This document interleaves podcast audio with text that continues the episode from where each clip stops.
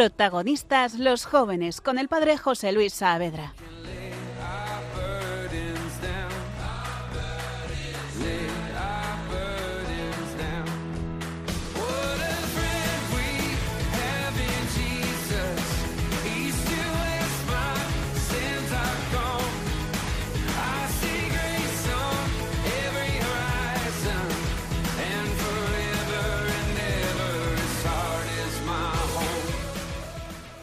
Muy buenas, bienvenidos a un nuevo programa. Esto es Protagonistas, los jóvenes. Está escuchando Radio María y soy Padre José Luis Saavedra, siervo del Hogar de la Madre. Estoy en el estudio con jóvenes del Hogar de la Madre que han venido a hablarnos hoy de María, Madre de Dios, nada más y nada menos.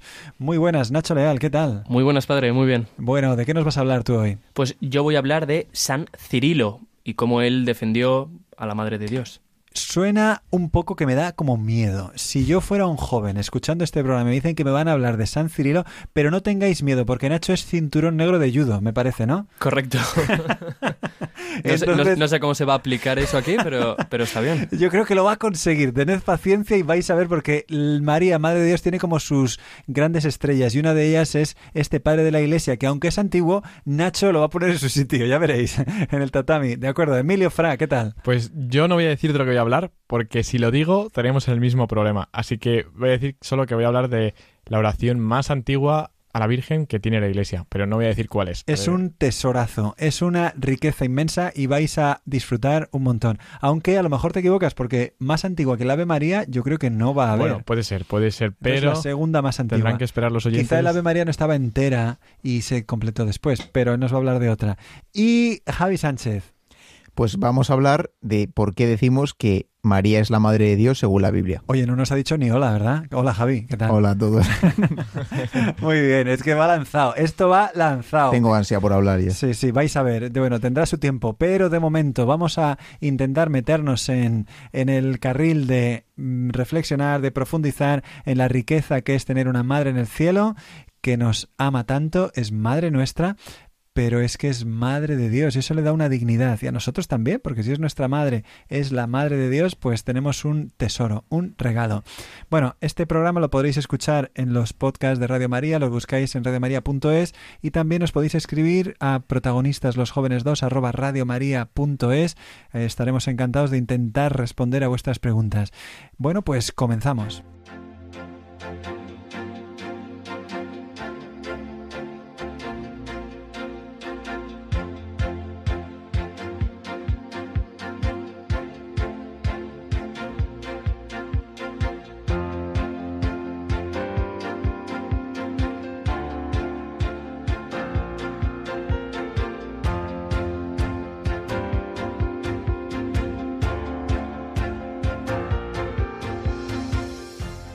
Bueno, pues lo primero que tenemos que hacer cuando intentamos profundizar en, en, María como Madre de Dios es darnos cuenta de que hay algunos, como, ¿cómo decir?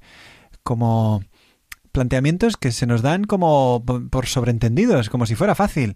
Eh, quiero decir, pensamos, ah, María al pie de la cruz, María que dice que sí a Dios en todo, María que es, eh, está como por, por, se da por sentado que María va a ser fiel.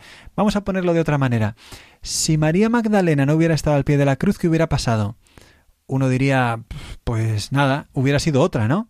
Hubiera podido ser, en vez de María Magdalena, ¿quién hubiera podido estar? Pues no sé, la samaritana. Y no, fue María Magdalena. ¿Hubiera podido estar en vez de Juan Evangelista? ¿Quién hubiera podido estar? Échale, quien quieras, ¿no?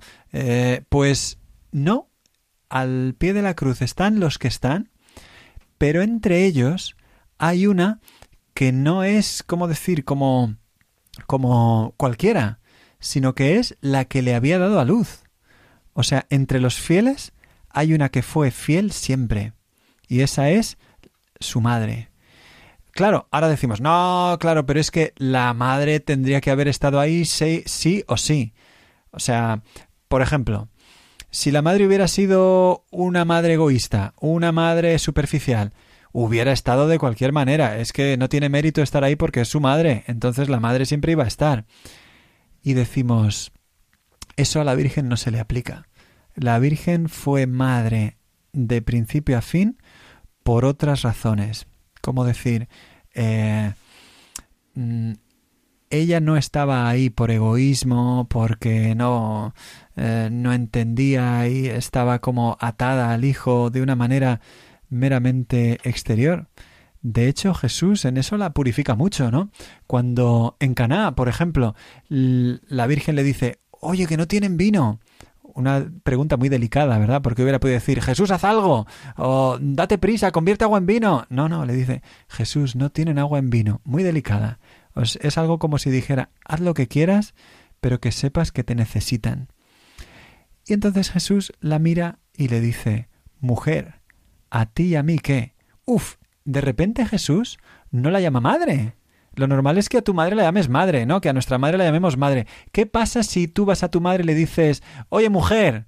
Bueno, creo que aquí hay alguno de vosotros que a veces le he oído por teléfono que le dice, hombre, ¿qué tal? Eh, Charo.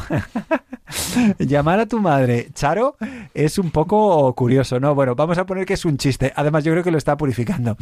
Pero no es lo normal porque a mi madre mm, yo la quiero mucho y la cuido mucho, ¿verdad? Ah, bueno, un saludo aquí a todas las madres, muchas gracias por vuestra entrega y os queremos mucho. Pero Jesús en ese momento no la llama mamá, no la llama María, le dice mujer a ti y a mí qué. ¿Eso qué quiere decir? ¿Que la está llamando a menos o que la llama a más? ¿Tú qué dices, Nacho? Pues yo diría, haciendo referencia ya a lo que hemos hablado en otros episodios, que le llama a más, ¿no? Está haciendo referencia otra vez a la mujer del Génesis, porque... Bueno, porque le está recordando ahí, ¿no? Que, que es la mujer, ella como la nueva Eva, que tiene una misión particular en el, en el plan de la salvación de Dios.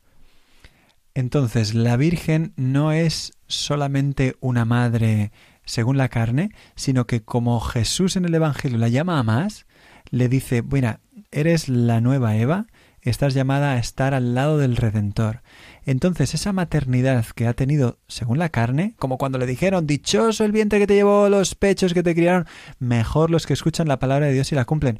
Eso no es un desprecio de la Virgen, porque según los evangelios de la infancia y, y, al pie de la cruz, sabemos que la Virgen en la Biblia no está como abajada, sino al contrario. Entonces eso es un levantar la Virgen a un nivel superior.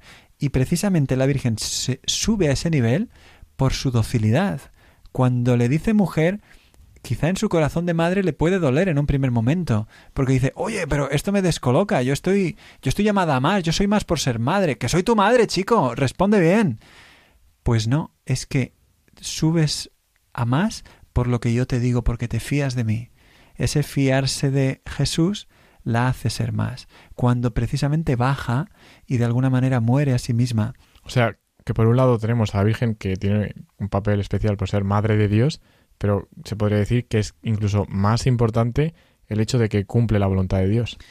Se puede decir que ella, al ser madre de Dios, ha sido llamada a entrar en la voluntad de Dios más que nadie, porque todos los demás somos hijos adoptivos, pero en el designio que nos hizo hijos adoptivos, en ese plan de salvarnos a todos, ella formaba parte, digamos, como del comienzo, de darle al play, de o sea, que era detonante. coprotagonista, ¿no? Que tenía ahí un papel esencial. Exacto. Eh, Es asombroso porque, de hecho, lo ves, como ha dicho Nacho, en, la- en el libro del Génesis, nada más empezar la Biblia, lo ves nada más empezar el Nuevo Testamento cuando San Pablo dice, en la plenitud de los tiempos, Dios envió a su Hijo nacido de mujer.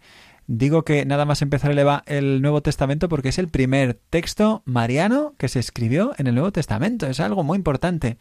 Y lo vuelves a ver a la Virgen como la mujer vestida de sol al final de toda la Biblia en el libro del Apocalipsis.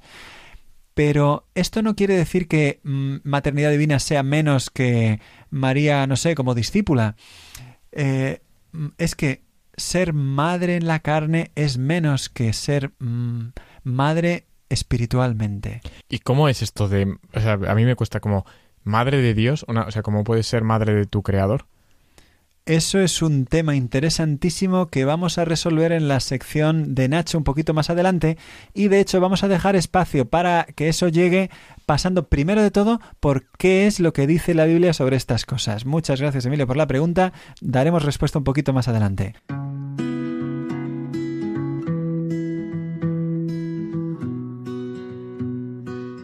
¿Qué nos dice la Biblia?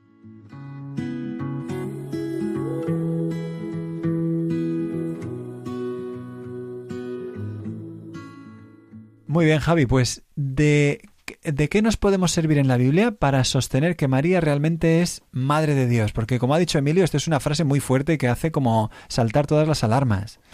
¿Qué es, o sea, ¿qué es madre? Está clarísimo, ¿no? Eh, se dice en la Biblia en, muchas partes y, está claro que María llevó a Jesús en su seno y que, le dio a luz. Pero la pregunta podría ser si realmente Jesús es Dios, si es hijo de Dios, y en consecuencia María, al verle llevada en su seno, pues es la madre de Dios. Y esto, pues lo responde el Evangelio en muchas ocasiones. Em, hay multitud de pasajes en los que se revela esta naturaleza de Dios. Por ejemplo, en el Evangelio según San Juan, cuando menciona que Jesús es el verbo de Dios que existe en el seno del Padre desde el inicio de todos los tiempos. O sea, que el tema de que la Virgen es madre de Dios tiene que ver con si Jesús era un hombre, o Jesús de Nazaret, ¿no? O realmente era Dios mismo, la segunda persona de la Trinidad. Exacto, es la cuestión a la que hay que responder para afirmar si María es o no Madre de Dios. Y la Biblia es la que responde a esta pregunta. Exacto, muchas veces. Y bueno, pues eso, hay multitud de citas. Otra, por ejemplo, es en la carta del apóstol San Pablo a los Romanos que dice refiriéndose a Jesús, que es Dios bendito por los siglos. También diciendo... o sea, eh, Jesús es Dios bendito, o sea, clarísimo. Este niño, a pesar de que sea un niño, de que nace en un pobre establo, de que es carpintero, es el Dios bendito por los siglos. Claro, sí, esa es la respuesta. Es el resplandor de la gloria de Dios, es la huella de su, de su sustancia, dice también la carta a los hebreos. Y lo que comenta usted, Padre, esta humillación, esta humildad de Dios que se abaja al pesebre, se abaja a la pobreza, pues la maternidad de María, el que se encarne de una mujer, es otro signo más de esta, pues, este abajamiento. ¿Por qué? Porque se hace igual al hombre en todo, es decir, se encarna, se hace un hombre como cualquiera de nosotros, se hace un niño pequeño, y esto, pues, es un signo más de este abajamiento que, pues, que tiene Dios con nosotros para, pues, se hace igual a nosotros en todo, menos en el pecado. Eso, eh, a mí, yo creo que es un criterio también para creer en que Jesús es Dios, el meditar la, la encarnación, o sea, el hecho de que es un bebé, pero nace de una virgen. Y además es que desde el principio hay prodigios, porque hay un coro de ángeles que anuncia su nacimiento y vienen eh, los tres reyes magos que vienen a adorarle. O sea, el, Evangelio dice que vinieron a adorarle y le hacen regalos de, Dios. Sí, sí, sí. Como Dios y como hombre, porque le, da, le traen oro como a rey, incienso como a Dios y mirra como a hombre que ha de morir para su sepultura. Sí. Y esto es un tema que la Iglesia pues eh, debatió, ¿no? Y al final lo resolvió así. Jesucristo es verdadero Dios y verdadero hombre. Es ambas naturalezas en una sola persona. Y, bueno, pues así fue. También lo dice el apóstol San Pablo en, los, en la carta a los Gálatas. Dice, cuando llegó la plenitud de los tiempos, Dios envió a su Hijo. Pues esta es nuevamente otra cita de cómo demostramos que, que Dios eh, bueno, la segunda persona de la Trinidad, que, sería Jesucristo, es verdadero Dios. Estaba en la eternidad, de repente viene al tiempo, nace en el tiempo, no es creado, sino que fue enviado desde la eternidad. Engendrado antes de todos los tiempos. Y... Hay una palabra que es como un insulto, ¿no? Pero es como la unión ¿Cómo es padre? La unión ah, hipostática. hipostática. Oh, Dios mío, no digas eso. es que está chulo, es una palabra para... Suena muy guay. sí, eso significa que eh, eh, responde a un problema y es lo que está diciendo un poco Javi, que hay gente que hasta hoy, eso es un tema actual, porque distinguen un Jesús histórico de un Cristo de la fe. Entonces el Cristo de la fe sería o que nos lo hemos inventado, o que somos piadosos, o que nos ayuda. Sí, eso lo he oído yo, que Jesús es como un hippie, hay un pacifista y luego como la iglesia ha creado otro Jesús que no es el real. Pero entonces si María es madre de Dios, eso no cabe. Si María es virgen y es madre, o sea, explota la idea de que Jesús, claro, tienen que cargarse la virginidad, tienen que atacar a María como virgen. Pero ahora mismo no estamos tocando ese tema, eso será en el próximo, si Dios quiere. Ahora mismo, María es madre de Dios, o sea, ese verdadero Dios y verdadero hombre que dice el credo, se encuentran unidos. No es como si fuera un, un dron que están pilotando desde el cielo, ¿no? Podrían Sí. estar pilotando a Jesús y aquí va un hombre que se mueve y entonces María sería madre del hombre que se mueve, entonces madre de, del dron. Sí. Pero no, no, estamos hablando de que es realmente madre de Dios, porque ese Dios ha sido enviado por el Padre y nace en el tiempo de una virgen para que veamos que va en serio, que no está jugando, que está cerca de nosotros. Y en la cruz también es Dios el que muere en la cruz. Exacto. Esa es la tentación que tuvo que han tenido desde el principio de los tiempos los cristianos de pensar que que Dios no, el impasible no podía bajarse tanto. Entonces, por tanto, ahí eh, levantó las manos, tiró la toalla o por lo menos dejó al hombre solo y el hombre Jesús sería el que hubiera muerto. Es normal, es cuesta entender, o sea, cuesta meter en la cabeza Aceptarlo. que Dios está en una cruz. Es, es difícil comprenderlo en nuestra mente humana, pero la Sagrada Escritura no deja lugar a dudas. Vale. El ángel, cuando se le anuncia a la Virgen María, le dice, será grande y será llamado Hijo del Altísimo. Y como así, pues tantas citas. Y bueno, pues es esto realmente. Jesucristo, Hijo de Dios, creado antes de todos los siglos, se viene a encarnar al mundo, que para los que sean así un poco más frikis, pues se dice esta palabra kenosis, no en griego, y, y esta, esta encarnación hace que él asuma en su propia naturaleza, la naturaleza humana, al lado de la divina, entonces son dos naturalezas. Y esto, pues, que los oyentes se queden con esta idea clara. Muy bien. Y mientras nos vamos eh, metiendo en ese tema, vamos a escuchar una canción que ha pedido Emilio. Se llama Madre Siempre Virgen. Fuego de campamento, lo encontráis en las redes sociales. ¿Y por qué la has pedido, Emilio? Porque tiene una frase que es la que a mí me... Bueno, he hecho una pregunta en esta reunión justo por eso, que la, dice, Madre en la carne de su creador, el rey Mesías. Entonces a mí esa, cuando he oído esa canción, esa frase me impacta mucho porque digo, "Joder, es que es impresionante. Claro, es madre de su creador. Claro, por eso dices, o una de dos, o el Espíritu Santo te guía para abrazar esa verdad revelada, o la razón sola, no sé, se niega o se queja. Pero es que cuando algo es sobrenatural, mm, no nos destruye, sino que nos da acercarnos a algo que efectivamente nos sobrepasa, so- porque es sobrenatural. Pero aún así, la razón llega a entenderlo, no es que sea como algo irracional. Sí, sí, no es absurdo, es no es por debajo de la razón, sino por encima. Por eso es un misterio. Muy bien. Estupendo. Pues Madre siempre Virgen, fuego de campamento.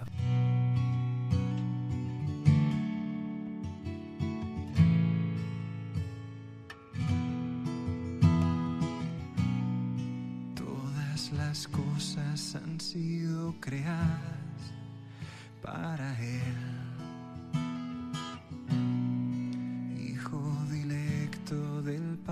Señor y Rey.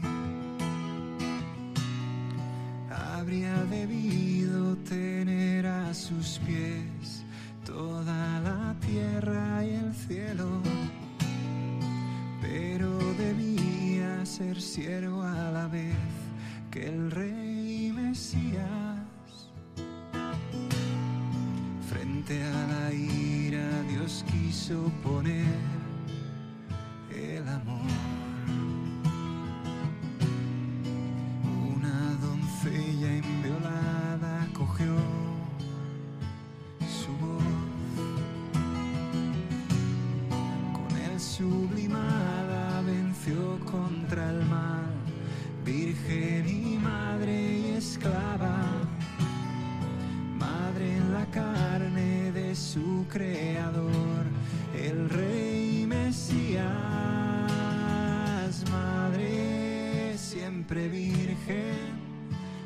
tu cielo, Señor, puso en la tierra su palabra, la promesa de la salvación.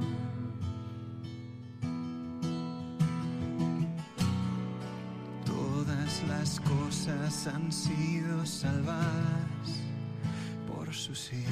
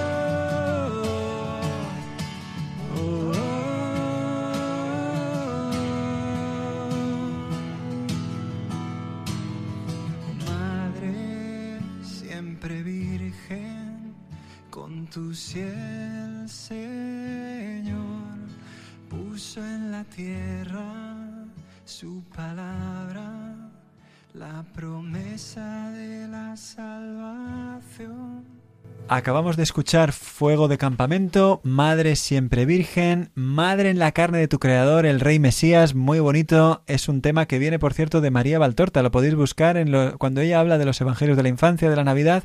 Tiene unas palabras sobre eso que por eso escribieron la canción. Y ahora vamos a hablar un poquito de santos que han estado, han empeñado su vida para sostener la verdad de María como Madre de Dios. En la próxima sección, ¿qué dicen los santos?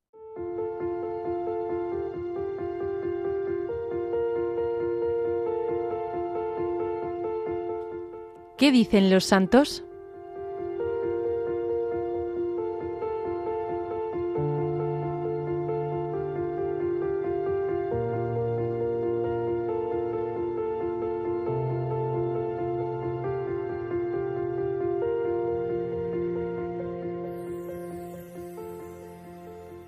Muy bien, Nacho, pues ¿de qué nos vas a hablar sobre los santos, sobre la maternidad divina de María? Pues voy a hablaros de un santo que solo con pronunciar el nombre ya puede dar un poco de miedo, pero prometo que va a ser leve y además yo leyéndolo me ha movido mucho a, a O sea, replantearme. si da miedo debe ser como Freddy Krueger. ¿o No, ma- más porque suena antiguo, es San Cirilo. Es más antiguo que Freddy Krueger. Correcto, sí. Estaba no- yo no sé pensando que quién hace- es ese. No lo sabes, Dios mío, me estoy haciendo muy mayor. Muy bien. Entonces, pues, como digo, San Cirilo nació, pues, bastante atrás, mucho antes que nosotros, en el 380 y pico. Y, Bueno, yo no estaba para ese entonces. ¿eh? bueno, tre- 370 para ser más exactos, que yo creo que tampoco estábamos. Pero bueno, como digo, se- él crece en la fe, le educan muy bien, tal, llega a ser sacerdote, llega a ser obispo y vive un tiempo bastante complicado con esto de, de la madre de Dios, de, de Pero cómo... ¿cómo puede ser que eso le complique la vida? ¿Por qué? Pues porque, hombre, si a un cristiano, que ahí, pues en la devoción popular, se están jugando muchas veces la vida por la fe, por detalles de la fe, el hecho de que él tenga que defender eso, pues es algo que, que obviamente no va a ser una tarea sencilla. ¿Pero quién lo estaba atacando? A eso, a eso, a eso voy, padre, a eso voy. No, no se adelante, un segundo, un segundo. Estoy construyendo poco a poco. Entonces, como digo, hay un momento, de hecho, hay, hay un momento particular que, que- que me ha gustado mucho, que es una Nochebuena, una víspera de Nochebuena, en un sermón, un sacerdote está predicando al pueblo, ¿vale? En el año 428, y está hablando de que María es verdadera Madre de Dios, está ensalzando a, a- a la Virgen. Y entonces, cuando termina, un tal Nestorio, que otro tío con nombre raro que montó un pollo bastante grande, dice, se levanta después del sermón, después de que el sermón haya terminado, él se levanta y dice, María es madre del templo, pero no del Dios que habita en el templo. Así, una frase, no sé vosotros qué pensáis, pero un poco... O sea, María, Madre del Templo. Le faltaba una música de fondo para Sí, poder la-. Una frase un poco en- enigmática. Con ese nombre y con esa frase ya sabemos que es malo. Sí, sí. O sea, Nestorio que se opone a que se predique la maternidad divina de María. O sea, en el fondo dice que, el cuerpo de Jesús es una carcasa vacía. Ajá. Es el templo de una cosa, ¿no? Como si fuese... Como si fuera carcasa. un robot que controla a Dios desde dentro y tal, pero, pero entonces, lo, lo bonito de este momento es que cuando Nestorio dice estas palabras, un laico se levanta y le increpa que se esté metiendo con la Madre de Dios. ¿Por qué? Porque es también Madre nuestra. Y el laico se levanta y después, pues, el resto de laicos que estaba ahí, pues también se ponen a defender. Y eso es de lo que va básicamente la vida de San Cirilo, de defender el honor de la Virgen, el honor de su maternidad divina. ¿Cómo? Pues fácilmente, con todas las acusaciones, con todos los ataques que iba recibiendo la Virgen, él pues estaba ahí plantando cara, argumentando de que la Virgen es verdaderamente Madre de Dios. Es, como se dice también en griego, Theotokos, Theo de Dios. Como Zeus. Eso, Como Zeus, pero del dios verdadero. Era un plan... Pero sin Zeus. Y, En plan católico. y tocos de madre, claramente, ¿no? Eso es. Entonces, pues, pues, Claramente para el que sabe griego. Y a pesar que vea a mi madre que me Este estará es- viendo, le diría, hola, tocos. Oye, tú como eres griego aquí, Papadopoulos. Muy bien. entonces, pues él está defendiendo que María es verdaderamente madre de Dios, porque, como hemos dicho, si se niega la maternidad divina, se niega también que el verbo se haya hecho carne, que Dios se haya hecho hombre. Y aquí se pone en juego, pues, la nueva maternidad de María con la antigua maternidad de Eva, que junta ahí, pues, como la mujer del Nuevo Testamento y la mujer del Antiguo Testamento, pues entra ahí, pues, de lo que íbamos hablando en los últimos episodios. Sí, que parece que nos repetimos mucho, pero es que acompaña esta, esta pues, analogía, esta conexión entre ambas, toda la historia de la humanidad hasta el fin de los tiempos, como ya hemos visto. Entonces, ¿qué pasó con Nestorio?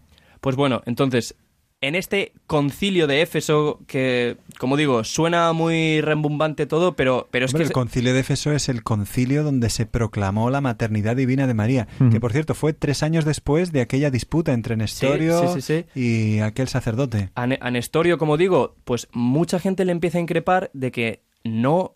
De, de que está insultando a la madre de Dios, que, de que no le está reconociendo. Y el propio San Cirilo le escribe una carta y le dice algo así como: Oye, a ver lo que estás diciendo, que no puedes ir diciendo por ahí que María no es verdaderamente la madre de Dios. Entonces, pues después de esto, ya es todo el concilio. El tema es que cuando empieza Éfeso, la cosa está al rojo vivo a un nivel insuperable. O sea, ese, choque entre, entre la defensa de María, Madre de Dios, que es al final era sobre todo defender si Dios se ha encarnado, como hemos visto antes con Javi, y si esa encarnación le hace realmente ser hombre.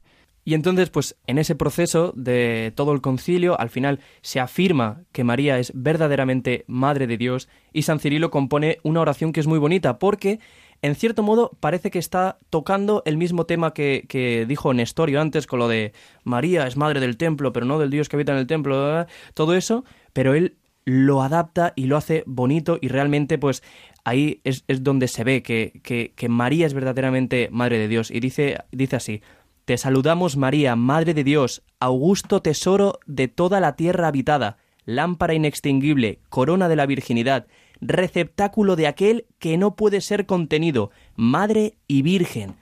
Entonces, receptáculo de aquel que no puede ser contenido. Pues claro, porque es Dios. Pero es que ella es Madre de Dios y Dios se humilla y se hace hombre también. Eso es como para pensarlo un rato. O sea, Sí. ella, ella no recibe la carcasa, no es que le hayan enviado la caja. ¿No? El pack completo. Eso me recuerda a cuando se reza el sábado santo, creo que es, nunca tan adentro tuvo el sol la tierra. O sea, es como decir, metes a- al sol, que es Dios, dentro de una cueva, que sería el sepulcro, pues en este caso, en la concepción, pues lo mismo, metes al sol, a Dios en, en el seno de, de una Virgen. de una jovencita. Es un misterio asombroso de salvación, de luz y vida. Sí, que quiso ser igual que nosotros en todo, en todo, absolutamente todo, desde la concepción hasta la muerte, Menos. en el pecado. menos el pecado. Lo asombroso es que la Virgen le dice que sí completamente. Claro, ella quiere hacer la voluntad de Dios en todo, pero ese al hacerse madre de Dios, sabes que cuando pues te comprometes en el matrimonio, tu entrega es de tu cuerpo, de tus facultades, de tu creatividad, todo es para la otra persona. y así santificarme amándola, dándole todo lo que soy. Pues en María, haciéndola Dios madre del Verbo, la hace dedicarse totalmente a sí mismo. Pero es una dedicación que, que la plenifica, que la dignifica y que nos llama a nosotros también a saber darnos a Dios, que no nos quita nada y que nos demos en nuestra misión. ¿Cuál es tu proyecto de vida? ¿Qué es lo que el Señor te pide en tu familia, en tu matrimonio, tus padres, tus hijos, tus hermanos? Saber vivir de veras dándote. Eso es lo que hizo la Virgen, es lo que la hace Madre de Dios también espiritualmente. O sea, es decir, que porque María dijo, he aquí la esclava del Señor, o sea, la, la última, se convierte en madre de Dios, que digamos, jugar, no hay, no se me ocurre como un título más guay, ¿no? Para una mujer. Sí, los últimos serán los primeros. Es la vocación más alta de la historia de la humanidad. No hay nadie por encima de la Virgen. No se puede hacer más. Cuando decimos, ah, el sacerdote trae a Dios a la tierra, el sacerdote hace un eco de lo que hizo María. Viene Dios a la tierra, pero vino con el sí de María también. Realmente es la predilecta de Dios. Exacto. Entonces, bueno, ese es el libro en el que nos estamos basando, del profesor Antonio Ducay, que yo lo tuve en Mariología en Roma. Magnífico. Muchas gracias, don Antonio. Que Dios le bendiga. Muy bien, bueno, pues vamos a dejarlo por ahí porque esto daría para mucho, pero nosotros hemos llegado hasta este momento en el que podemos dar un pasito más. Y es que, ¿cómo se vive esto? ¿Cómo podemos acercar esto a nuestra vida? Y sobre eso nos va a hablar Emilio en la próxima sección.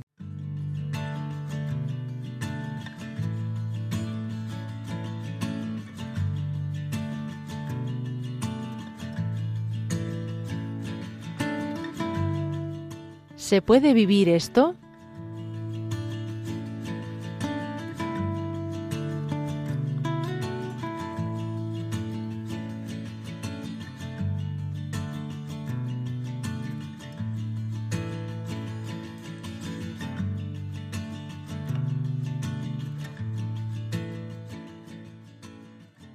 Muy bien, Emilio, pues ¿de qué nos vas a hablar? Bueno, pues eh, como muchos días, no podemos vivir esto porque no vamos a ser madre de Dios. Yo lo siento, pero ya el cargo está ocupado. Entonces, eh, bueno, pues sí que vamos a ver cómo nos puede ayudar esto a nosotros, ¿no? Y bueno, como hemos venido proponiendo algún tipo de devoción mariana o de, pues sí, ayudas de sacramentales, pues he encontrado una oración que es muy antigua. el padre ya me ha dicho, no es la primera, porque es verdad que hay textos de la Biblia como pues que se han basado en el Ave María o el, Magnificat, probablemente sean más antiguos, ¿no? Pero sí que podríamos decir quizá la de la que se tienen textos que no son de la Biblia más antiguos. Y es eh, subtum presidium, que es la palabra, eso es el latín, pero bueno, hay diferentes traducciones, sería bajo tu misericordia o bajo tu amparo. Es una oración muy bonita que, bueno, traducida, eh, con la versión que yo he escogido, que es la versión del griego, sería bajo tu, bajo tu misericordia nos refugiamos, o Teotocos, que sería o Santa Madre de Dios. Teotocos es ese título que hemos comentado de ser Madre de Dios y es el título más antiguo que se le da a la Virgen, fíjate, precisamente lo que hablamos hoy, Madre de Dios. ¿Cómo sigue la oración, Padre? No desoigas. No desprecies nuestras súplicas en la necesidad, sino líbranos de todo peligro, sola pura, sola bendita. Eso es. Entonces, esa oración que me parece muy bonita, ¿por qué la traigo? Bueno, pues es porque tiene ese título de Teótocos, ¿no? De Madre de Dios. Y eh, tiene su origen, bueno, en, su momento no se sabía muy bien, porque pues, se sabía que la iglesia se había rezado desde antiguo, pero bueno, ha ido evolucionando y cada iglesia porque hay división en las iglesias, pues tenía su versión, los griegos tenían una, los ortodoxos... Los... Sí, de hecho a veces hemos oído esa otra versión de Bajo tu amparo nos acogemos, Santa Madre de Dios, ¿Ves? Se traduce el Ceotocos, Santa Madre de Dios, no desoigas la oración, ¿no? Sí. Y eh, tú has dicho que en latín es presidium. Eso es, entonces, es por donde iba a ir, ¿no? Nosotros esa es la, la versión latina, traducida directamente del latín, que es la que parecía como que se había conservado más en la Iglesia Católica. Y eso viene de eh, bajo tu amparo, sería eh, subtum presidium. Bajo tu refugio. Presidium suena a, a a cárcel, ¿no? Algo así como... A presidio. hoy en día sí, pero realmente tiene en su origen es un era el lenguaje militar que se usaba cuando estás en un conflicto, en una guerra, ¿no? Una batalla y tienes problemas y llamas a, o sea, en plan, ya necesitamos ayuda, lo último que tenemos, entonces es buscar ayuda pues ese sería ese presidio, ¿no? O sea, nos acogemos a, esa última ayuda que necesitas en el último momento para ganar la guerra y que además es decisiva. ¿Y qué es esa última ayuda que tienes en la guerra? Esa sería la Virgen María, ¿no? O sea, es el papel. Y, y bueno, la otra traducción, que sería la, la griega, pues utiliza el término misericordia de entrañas, ¿no? El, el término clásico que se usa en, la- en toda la Biblia, en el Antiguo Testamento, de la mis- del amor de misericordia de Dios, pues aquí también se pone en relación con la misericordia de la Virgen María, ¿no? Que también es bonito esta oración, como ya desde lo, bueno, porque lo que me falta por decir es que este, eh, hay, se han encontrado unos papiros en Egipto de que los compró una biblioteca en el siglo III, es decir, hacia el 250 o así, una biblioteca compró unos textos en el cual en los cuales estaba escrita esta oración. Por tanto, la oración es antiquísima, al menos de esa época y probablemente más, o sea, Aún más, Aún aún más anterior. Prácticamente de los primeros cristianos. eso es. Y entonces, ¿qué es lo bueno de esta oración? Seguramente en alguna conversación, si habláis con alguien que critica un poco a la iglesia o incluso, sobre todo, los protestantes, como que, que tienen esa imagen de que, la, de que la iglesia se ha creado, se ha inventado el papel de la Virgen y que eso no es real y que además, como se considera que fue a partir de ciertos concilios y que fue, yo he leído también en internet como que hubo una influencia muy fuerte del emperador, que es, si bien es cierto, eso no significa que alteraran la fe de la iglesia, ¿no? Y la prueba, pues una de las pruebas es este, esos papiros que demuestran que ya en el siglo III había devoción a la Virgen como Madre de Dios y además no solo como Madre de Dios, sino que se acudía a ella a, pues eso, pidiendo la intercesión de la Virgen María, se acudía a ella sabiendo que tenía un papel eh, ante Dios por el cual podíamos pedirle cosas y ella como pues como en las bodas de Caná, ¿no? Entonces esto la Iglesia lo ha tenido claro y sobre todo el pueblo fiel lo ha tenido claro desde los primeros siglos, muy mucho tiempo antes de que el concilio de Éfeso confirmara que es madre de Dios, ya se rezaba esa oración. Yo casi diría que la primera persona que confiesa que María es la madre de Dios es su prima Santa Isabel, porque en cuanto ella va a verla, le dice, ¿quién soy yo para que me visite la madre de mi Señor? Y esto, pues, eh, leyendo antes un poco estos, estos pasajes, nos recuerda a cuando el rey David eh, está trasladando el arca y él dice eso mismo, ¿no? Como quién soy yo para que el arca de, el arca de la alianza de Dios venga a mi casa. Es este paralelismo tan bonito, ¿no? Como María también como el arca de la alianza, que precisamente es una de las letanías, como hemos comentado en otros capítulos. Entonces María es el arca de la alianza también, es el arca de la nueva alianza, es la madre de Dios. Pues eso es. Y luego la oración sigue, bueno, dice eso de líbranos de todo peligro, que ahí se ve el papel de intercesora, pero acaba diciendo sola pura, sola bendita. Y ya sin meterme en los, los programas futuros, pero ahí ya también se ve que desde el siglo III se tenía una concepción sola pura, sola bendita.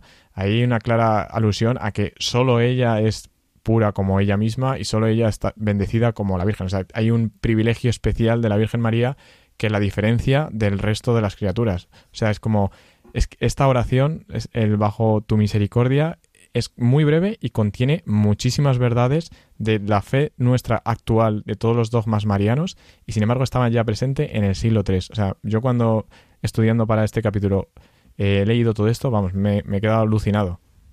Y solo otra cosa para una, una anécdota muy tonta, ¿no? Pero recordad a todos los oyentes que el primer día del año, 1 de enero, es solemnidad de María, Madre de Dios. Es decir, tan importante es que empezamos el año civil precisamente recordando este, esta memoria. Empezar bien el año, ir a misa a lo grande, buscar la catedral lo más grande posible para dar gloria a Dios y de la mano de María, la octava de Navidad. Sí, es recordar que por María empieza todo.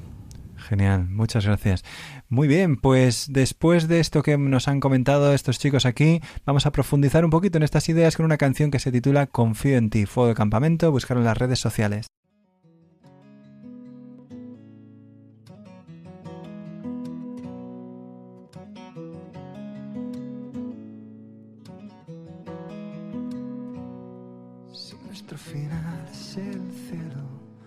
Quiero enredarme ya más. Eres tú mi madre y mi hogar, eres tú mi luz y mi paz. No soy ya señor aquel joven, lleno de egoísmo y de mal. Solo soy tu hijo y por ti, déjame escucharte otra vez.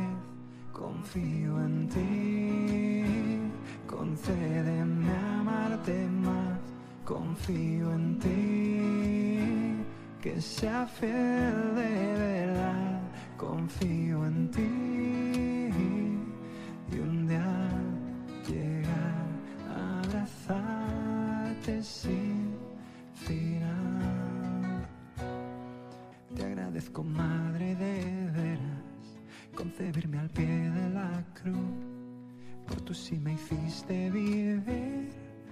Siento tu oración sobre mí, confío en ti.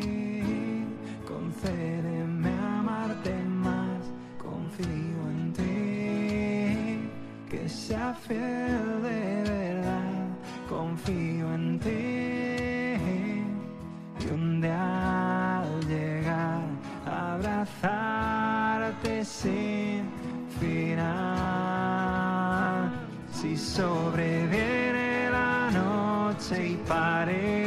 Acabar. Nuestra esperanza en las llamas, María vendrá, mírala,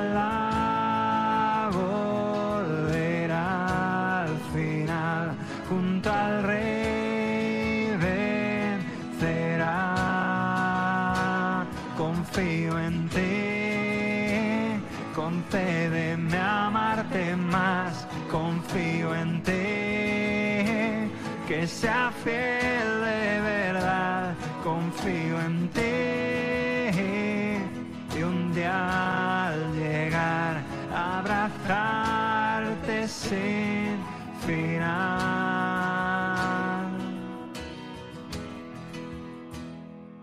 Acabamos de escuchar Confío en ti de Fuego de Campamento, está en las redes sociales si queréis buscarla y nos falta llegar a la, a la sección siempre más candente de este programa que es ¿Qué decís vosotros? Tenemos aquí este grupo de jóvenes que nos van a hablar de cómo viven ellos o cómo se puede vivir, según ellos, la cercanía con María, Madre de Dios.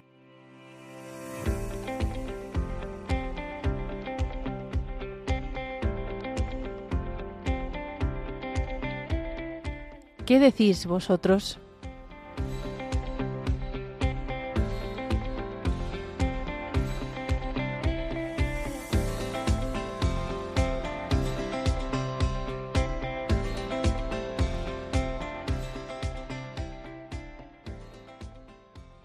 Muy bien, pues adelante. Entonces, ¿qué decís vosotros sobre este misterio? Pues mira, yo estoy un poco, porque vale, todo esto está muy bien, el dogma, tal, la Virgen Madre de Dios, pero claro, es como casi como que nos aleja de la Virgen, ¿no? Porque dice la Madre de Dios, pero bueno, ¿y a mí qué? Es como galáctica, ¿no? Ha subido a las estrellas, la estratosfera y se alejó de nosotros. Sí, pero yo creo que precisamente en, en este momento es donde hay que recordar lo que le dijo a San Juan. Es que te entrego a María como madre, como madre tuya. Entonces, vale, es madre de Dios, pero también es madre nuestra. Entonces, yo creo que tenemos también cierta participación en, ese privilegio de, madre de Dios, de que ella está cerca de Dios y no solo puede interceder por nosotros ante el Señor, de, de decirle, mira Señor, ¿cómo, cómo, cómo está este hijo tuyo aquí que está un poco perdido? Pues anímale un poco, ayúdale un poco, sino que nosotros también, me parece bonito, que nos podemos refugiar en ella como madre, como esa figura maternal, pues tenemos que intentar exprimirla lo más posible, de, de, de verla a ella con, con esa cercanía. La verdad que viéndolo así, claro, dice, pues, joder, mi madre también es madre de Dios. O sea, está, suena muy guay, ¿no? O sea, Ué, me ha tocado la lotería. Es que mi madre, mira, mi madre una vez estuve en uno de esos como es, es un restaurante que en el centro tienen como una cosa de caballos y hacen un espectáculo. Y entonces había como cuatro equipos y, y el y, y los, los, las mesas de comer eran en los cuatro colores y había cuatro jinetes que tenían como, buah, no sé, como un teatro. Y entonces al, al final cada uno elegía una reina. Y entonces eh, oh, cuando fue a elegir reina yo dije, elige a mi mamá, elige a mi mamá. Y eligió a mi mamá y mi mamá tuvo que salir allí al- entre los caballos. La pobre estaba, de- lo mato cuando vuelva. Pero claro, yo estaba, no te puedes imaginar, bajé a la arena también, hice una foto de mi mamá allí con lo del caballo, que se subía al caballo y todo, yo no sé lo que fue. Pero claro, te sientes como bendito sea Dios. Pero es que además, esta madre de Dios que se ha acercado tanto a él, eh, al acercarse a él ha sido haciéndose buena. Ah, Bueno, haciéndose buena, es que ya lo era, ¿no? Quiero decir, como con un corazón tan noble, tan, tan generoso, tan sencillo, que acercarse a ella es facilísimo. Y está tan arriba al modo de Dios, que está muy abajo. Está más cerca de nosotros que nadie. y sobre todo nos sube, ¿no? O sea, como acercarte a la Virgen te, te lleva a Dios. Mm, un sacerdote me dijo una vez, el cielo, perdón, el mar se hizo azul de tanto mirar al cielo. Nosotros igual, cuando miramos a la Virgen, encontramos todas las virtudes, pequeño. A, a ver si vamos a acabar como un teletabi azul. No, pero pues de la Virgen te viene la sencillez, la humildad, la alegría, la servicialidad, la docilidad, la pureza. En la Virgen lo encontramos todo, ¿no? Y eh, ¿sabes lo que nos aleja? ¿Sabes lo que nos aleja? El pecado. A veces pensamos que, wow, tío, pecando vamos a estar cerca y vamos a hacer esto y lo otro y seremos felices. No hay nada que nos aleje de los corazones como el pecado. También, también yo creo que lo podemos ver reflejado en nuestra propia persona, como muchas veces pues hemos experimentado esa mm, lejanía o, o ese pensar que nuestros padres pues nosotros nos hemos portado mal o hemos tenido algún berrinche o hemos pecado lo que sea y nos acercamos a nuestros padres con cierto miedo, con, con cierto mm, pues pensando que "Ah, es que me van a rechazar o no me van a coger, pero sin embargo la Virgen se acerca y, como cuenta en una historia, no recuerdo ahora mismo qué santo es, pero que él está metido en un charco de fango y la Virgen le, le acerca la mano. ¿Quién le dice de nuestros oyentes quién es ese santo? Este tiene premio. Se llama San Juan de la Cruz. ¡Sí, señor! ¡Bravo! ¿Y entonces qué pasó con ese Muy niño? bien, pues entonces la Virgen le alarga la mano y el, y el niño ahí metido en el fango dice, es que no te quiero tocar, que te voy a manchar. Y la Virgen le dice, no me vas a manchar tú, sino que yo te voy a limpiar. Entonces, como podemos ver ahí, si creo que lo he dicho bien, Es que ya no necesitamos más, ya está clarísimo. Sí, como que ni, todo nuestro pecado basta para manchar a la Virgen María, es al contrario, es la, la purísima, es ella la que nos purifica a nosotros. y que, y que nos acerca al Señor. Entonces, pues, pues no tener miedo a una madre que se acerca y se baja tanto para estar con nosotros. Casi diría que el título de Madre de Dios casi se le queda corto, ¿no? Es como, joder, y si fuese, claro, lo normal que luego digamos que es la reina de todo lo creado y la emperatriz y... Y una, una pregunta, Me cuando faltan nos, las letanías enteras para decir lo que es la Virgen. ¿Qué respondemos a la gente que critica a los católicos porque dice que tiene a la Virgen María endiosada? Demasiado arriba. Sí, Mm, ¿puede, ¿puede quitarle protagonismo a Jesús, la Virgen María? Pues yo diría que, primero, que desde los primeros cristianos, eso lo que he dicho antes, jugar, que es que los primeros cristianos tan cerca a Jesús y ya estaban rezando con esos títulos de que está Madre de Dios, sola pura, sola bendita, intercesora. Y además, si es que Dios mismo nos la puso en la cruz, en sus últimas palabras nos está diciendo, ahí tienes a tu madre, y no se lo dice a Juan, porque ya hemos comentado, o sea, es a toda la humanidad. La misma Biblia, como vimos en el capítulo del Antiguo Testamento, pone a la Virgen en paralelismo al arca de la alianza. Entonces, al arca de la alianza, si la tuviera un protestante cerca, no creo que la despreciase. Diría, wow, nos ha tocado la lotería, la tenemos en nuestra ciudad, venerámosla, la cuidamos, es un tesoro, Dios estuvo aquí y después eh, está en su cuerpo, ¿no? Ahora está en Jesús.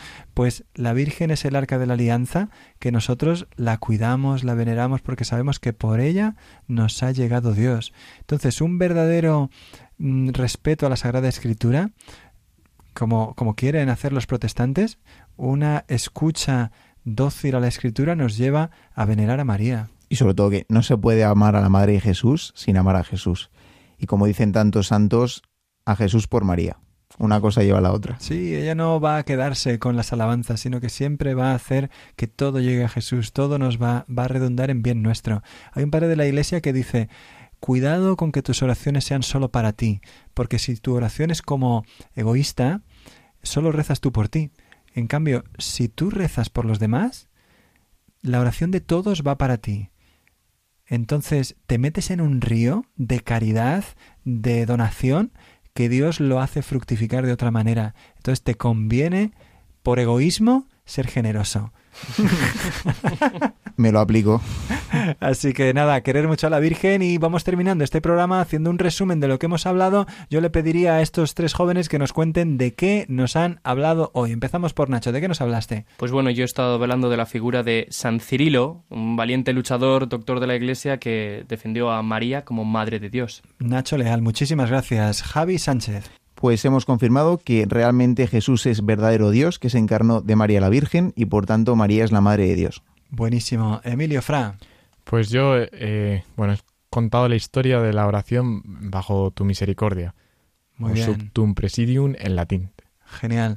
Muchísimas gracias. Hemos hablado sobre María, Madre de Dios, tan cercana a través de la revelación del Señor en la Sagrada Escritura, a través de lo que Él ha querido hacer en la historia para venir entre nosotros. Le damos gracias al Señor y si queréis volver a escuchar este programa estará en los podcasts de Radio María, en radiomaria.es. Nos podéis escribir a protagonistas los jóvenes 2 arroba radiomaria.es. Estaremos encantados de seguir en contacto con vosotros y nos vemos próximo episodio sobre la virginidad de María. Que el Señor os bendiga en el nombre del Padre y del Hijo y del Espíritu Santo. Amén.